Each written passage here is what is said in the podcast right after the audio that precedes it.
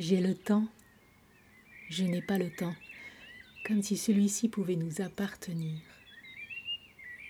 Pouvons-nous posséder le temps, le temps qui passe, le temps qui court Et si le temps était là, immobile à nous attendre, aurait-on assez de respect pour le laisser tel quel, ne pas l'abîmer, ne pas l'user, ne pas se l'approprier?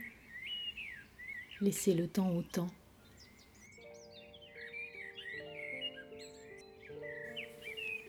Pendant cette période de confinement, J'ose à peine prononcer ce mot quand je réalise que je suis dans une petite villa avec un bout de jardin, à deux pas du centre de mon village et à deux pas aussi de la campagne, des chemins et des sentiers fleuris qui abritent mes réflexions lors de mes sorties autorisées.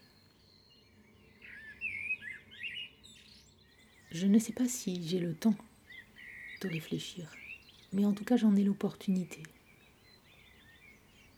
Pendant cette période de reste à la maison, donc, je fais une pause.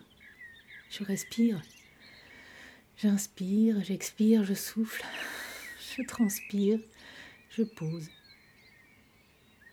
Je laisse entrer et sortir l'air, les idées, les pensées,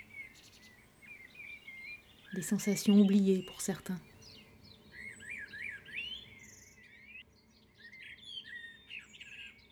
Mais qu'est-ce qui a bien pu se passer pour nous rendre hermétiques pour être composé d'attitudes, de certitudes prédéfinies, autorisant seulement des automatismes dénués de sens?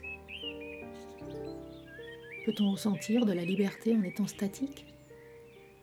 Je reste immobile et autorise mon corps à se laisser envahir, à se laisser entourer par la nuit, les étoiles, le vide cosmique, le vide comique.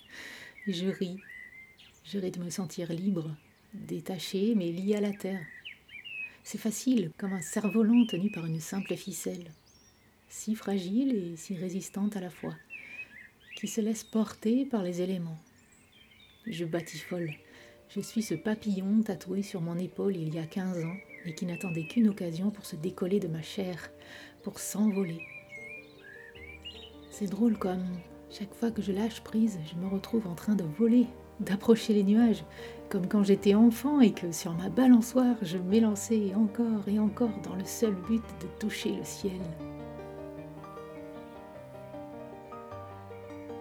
Je suis grande à présent, mais j'adore toucher le ciel, écouter le ciel. Cela prend tout son sens en cette période confinée où rares sont les interférences liées aux turpitudes de notre époque. Le silence se fait dans le monde, dans mon monde. Les bruits originels se font entendre et j'entends la terre qui craque. Elle a de bonnes raisons de craquer, vu le mal qu'on lui fait.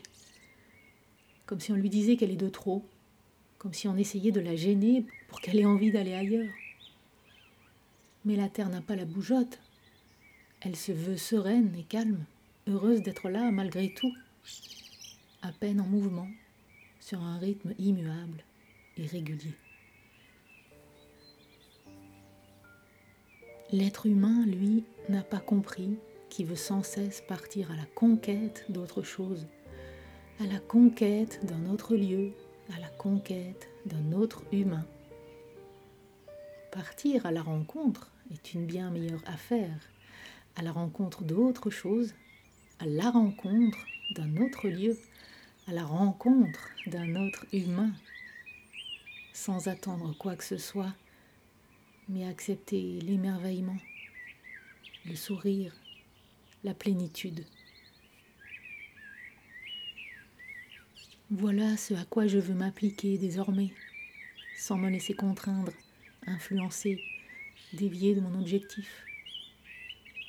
Prendre soin de ceux qui m'entourent, de ceux qui m'entourent être de passage, être sage. Regarder la vie à travers la terre parce qu'elle me porte, parce qu'elle me supporte et qu'elle m'apporte tant. Loin de toute volonté moralisatrice, laisse-moi t'emporter dans ce mouvement, toi que j'aime, toi que je croise, toi qui m'ignores parfois, et écoutons le ciel.